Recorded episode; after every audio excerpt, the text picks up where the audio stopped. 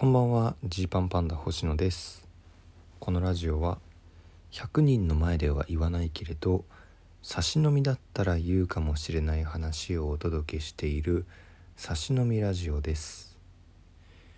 昨日のライブの中 MC で、えー、僕と全モンキーの荻野という後輩と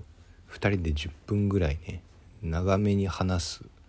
コーナーがあって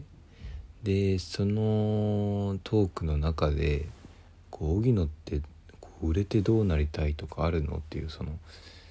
ちやほやされたいこの街で気づかれたいっていうのってある？みたいなことを聞いて荻野が「いやそういう感じそのわーって注目はされたいけど街歩けなくなったら嫌だな」とか。あとはイオンモールでえー、ショッピングデートができる家族でありたいなという話をしてるのを聞いてあそんな夢があるんだと思ったんですけどその自分はどうだろうってねすごく思ったんですよね。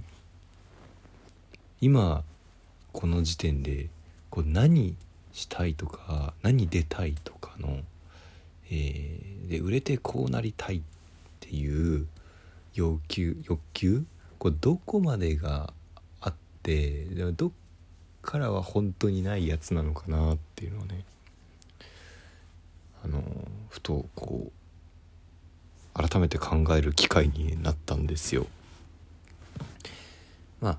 小学校の時お笑い芸人になりたいと思って僕はその時岡村隆史さんになりたかったんですよ。当時のねそのめちゃイケとかを見ててまあ岡村隆史さんはその芸人でありスターだったんですよね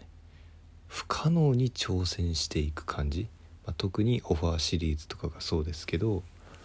もうそのとんでもない頑張りを見せてこんなことできるんだっていうことを見せてくれるスターだったわけですよ。でまあ今思えばそのそれで岡村隆史さんになりたいっていうのはすごく解像度が低いというかざっくりした捉え方だなと30歳になったらそれは思いますよ。まあ、テレビがどんなものを見せたいかっていうものとかねで岡村隆史さんだけじゃなく周りの人の協力だったりスタッフさんの力だったりいろんなものがあってのそのめちゃイケじゃないっていうでもやっぱ子供はもう出役しか分かりませんからその時にはまあそこを目指したいなと思ったんですよね。それきっかけでお笑い芸人になりたいなと思い始める中でコント面白いなってこうスイッチしていく感じがあったんですよ。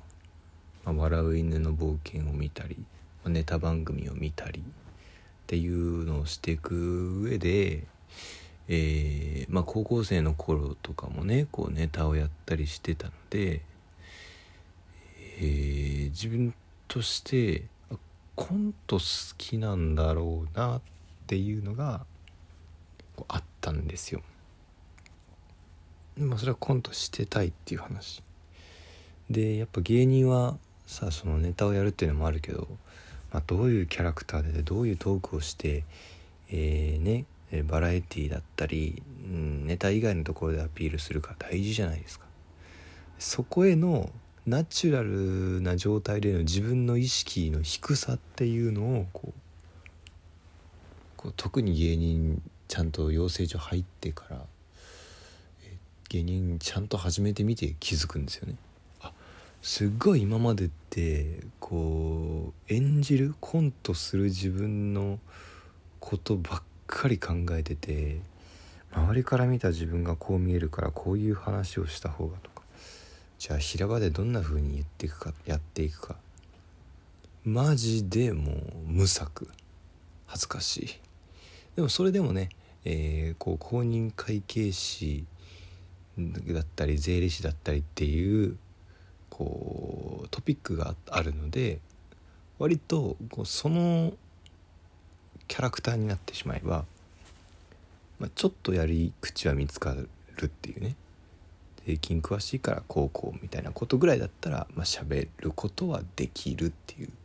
状態だったんですよ。でこうやっぱこれくらいになってくるとこう何がしたいかなっていうのとこの先どうなりたいのかなを本当にちゃんと強く持ってたもん勝ちなのかもと思って昨日荻野にそう質問した時に「え自分そこどうなんだろう?」ってなったんですよ。街でじゃ例えば気づかれたいかって言ったらいやまあ街でそんな見られたら実際大変だろうなって昔はねめちゃくちゃあのめちゃくちゃ気づかれたいと思ってた時期あるんですよ。中高ぐらいかな。もうプライベートないぐらい、えー、いろんな人から気づかれたり写真撮ってって言われたりサインくださいって言われるような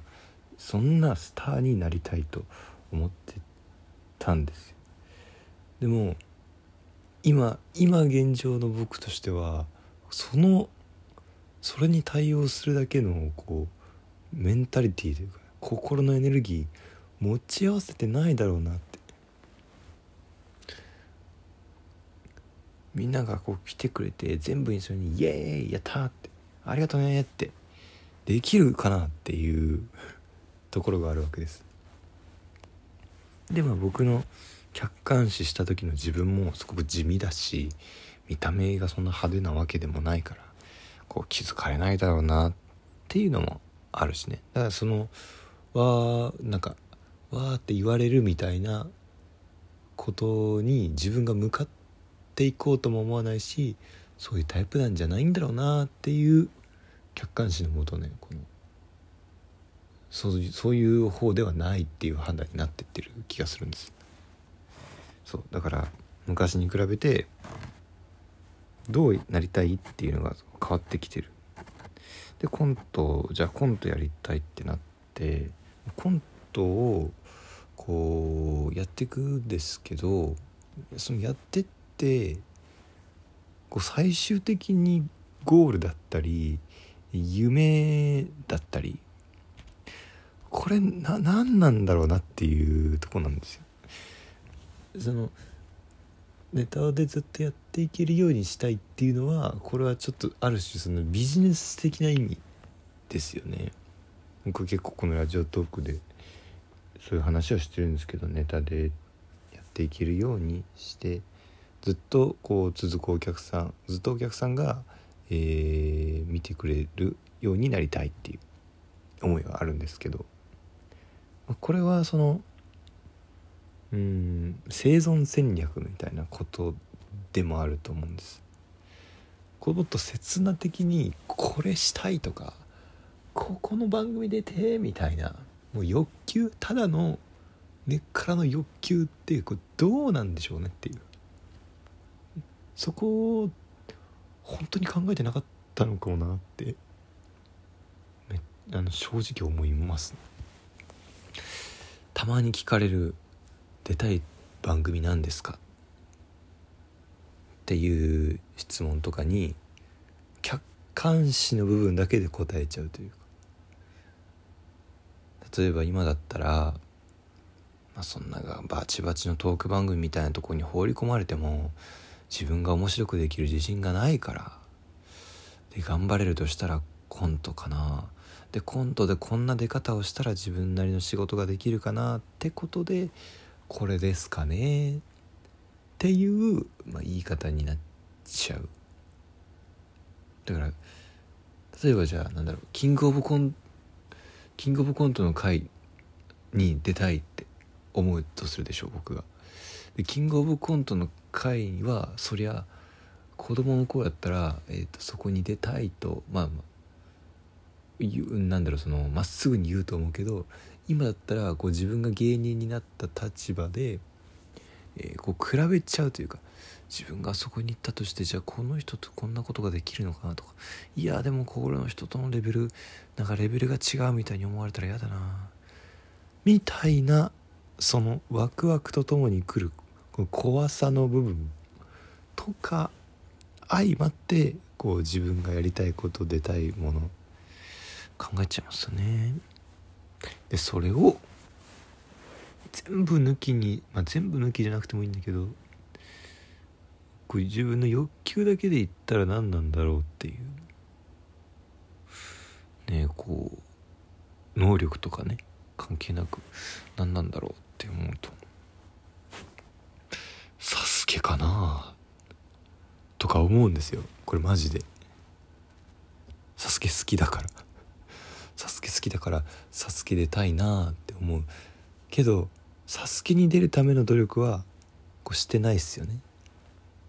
クリフハンガーを攻略するための、まあ、もってはファーストステージそり立つ壁を攻略するためのトレーニングなんてこう日々してるわけじゃないからこうサスケに本当に出ることを狙ってる人じゃないんだけど欲求だけで言ったらサスケなのかなって考えた時にこう急にこうねなんか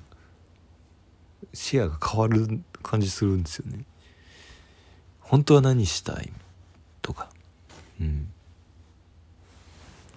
今だったらあとなんだろうな、まあ、テレビでテレビ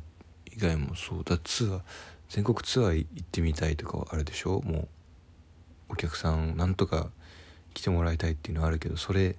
抜きにして全国ツアーあとまあジャルジャルさんみたいなねこう世界でやる